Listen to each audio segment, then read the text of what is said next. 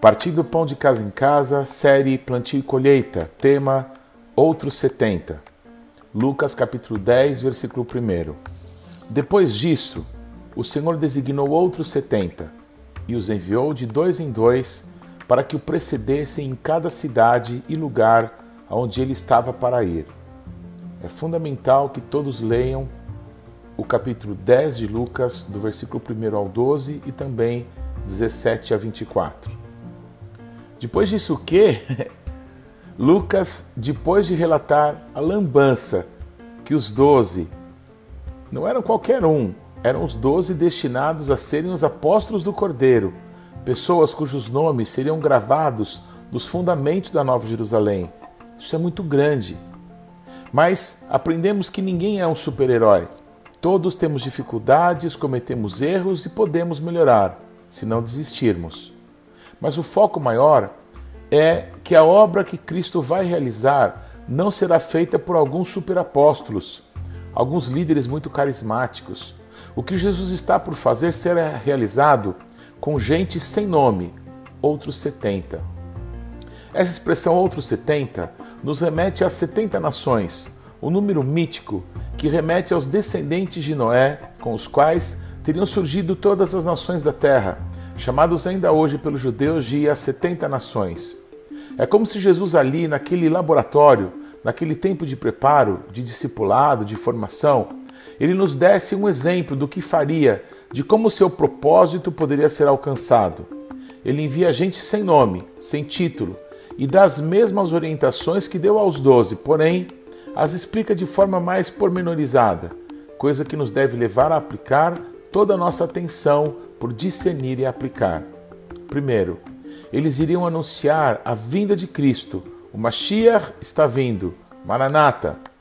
Assim como a mulher samaritana em João 4 vai e anuncia a toda a cidade o que Jesus tinha lhe feito e falado, porém ela não prende as pessoas a ela, mas os direciona a Cristo. E todos então declaram que não criam mais pelas palavras dela, mas porque pessoalmente o conheceram e testificaram a respeito dele. Nosso papel é preparar o caminho do Senhor. Ele, somente Ele pode salvar. Não a nós, irmãos, mas ao nosso Deus sejam a honra e a glória para sempre. Segundo, há muito trabalho para ser feito. Há muitos lugares e pessoas para serem alcançadas. Não deseje fazer tudo sozinho, ninguém consegue. Ore para que Deus envie mais trabalhadores, mais pessoas dispostas a realizar essa grande obra. Não estamos mais no tempo das grandes estrelas. Todo mundo que se dispor será usado por Deus. A obra, o ministério é de Cristo e não nosso. Terceiro, estamos sendo enviados para uma guerra, para saquear o inferno e povoar os céus. Estamos indo no campo de atuação do nosso inimigo. Confie no envio e em quem está nos enviando. Confie que nada nos faltará. Confie que se nós formos sem olhar para trás, Ele nos respaldará em tudo. Não se preocupe com o que você vai comer, vestir ou onde vai morar. Essas coisas não serão todas acrescentadas. Foque no alvo, que são as vidas. Quarto, seja simpático. Pai seja convosco. Nossa mosca, nosso gol, nossa meta é alcançar vidas para as quais Cristo nos tem designado. Esse foco não pode ser perdido de vista, mas precisamos ganhar a confiança das pessoas, porque quem nos enviou ama essas pessoas, a tal ponto de ter dado a sua própria vida no lugar delas. Portanto, seja simpático, seja agradável, puxe um bom papo, se interesse de verdade em ouvir as pessoas, em saber de suas histórias. Faça algo que tiver as mãos para fazer, através de alguma ação, de algum serviço podemos despertar a atenção e a simpatia das pessoas. Quinto, coma tudo o que te oferecerem. Tenha paciência, permaneça na porta que nos foi aberta. Não é hora no início de falar muito, mas de ouvir, de ver, de perceber, de comer, de se enturmar, de demonstrar empatia, interesse pelas pessoas, simplicidade, disponibilidade, atenção. Não importa o que as pessoas falarem para você, o assunto que elas puxarem. Não cause uma discussão, não tente provar que estão erradas. Confie, coma, ouça, perceba, permaneça. Curai os enfermos. Sexto, quando as pessoas realmente nos recebem, passam a confiar em nós. Percebem que somos pessoas que se importam com elas. Invariavelmente, elas vão contar sobre suas lutas, suas dores, suas dificuldades. Esta é a hora de Cristo ser exaltado. Interessado de coração por essas vidas, vamos pedir ao nosso Deus e Pai respostas para tais situações e os enfermos serão curados, os cativos serão libertos, as situações que pareciam impossíveis vão se desembaraçar, porque quem nos enviou para esta obra está à destra do Pai, nas maiores alturas, cooperando conosco e confirmando as palavras que em seu nome falarmos.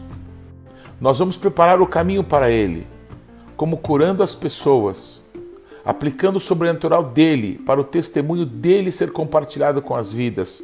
Nessa caminhada de fé, ele vai nos respaldar. Sétimo, só então anunciais: o reino de Deus é chegado até vós. Quando seguimos os passos do amor, Jesus é o amor, tudo se dará na hora certa. No lugar de queremos enfiar Jesus à força nas pessoas, precisamos saber esperar a hora dele, a hora certa. Oitavo, o que fazer se nos rejeitarem? Nada. Não mudar por uma ou muitas rejeições, já que não somos nós quem estamos sendo rejeitados, mas aquele que nos enviou. Se cremos que uma vida vale mais do que o mundo inteiro, nossa contagem deve ser quantos quiseram a Cristo e não quantos o rejeitaram. O Evangelho, no entanto, estará sendo anunciado e devemos asseverar que, querendo ou não, o reino de Deus está próximo. Resultado: a glória sempre será de Cristo, mas a alegria é nossa. Os discípulos voltaram embasbacados porque viram que o mundo espiritual da maldade se submeteu à autoridade que estava sobre eles. Eles ficaram de boca aberta com isso, mas Jesus lhes disse que tal coisa não era motivo de tanta festa, porque a autoridade com a qual expulsaram aqueles demônios vinha dele. Quando Jesus viu Satanás caindo, naquele momento, a autoridade para que pudéssemos repreender toda a obra das trevas nos foi dada. Nossa alegria, no entanto, deve ser que o nosso nome está escrito no livro da vida. Essa é a verdadeira alegria. Deus está por mudar a nossa maneira de ver o mundo. Cristo exultou. Ele parece que gritou gol. Jesus ficou feliz e louvou ao Pai, feliz porque Deus o Eterno escondeu essas coisas dos sábios e poderosos e ensinou aos simples e pequenininhos. Talvez uma comparação entre o capítulo 9 e o 10? Pode ser. De qualquer forma, esses outros 70 se tornaram para nós uma grande inspiração a seguir.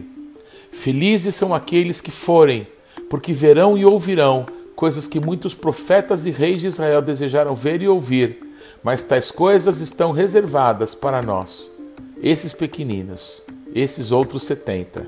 Quem vai? Que Deus te abençoe.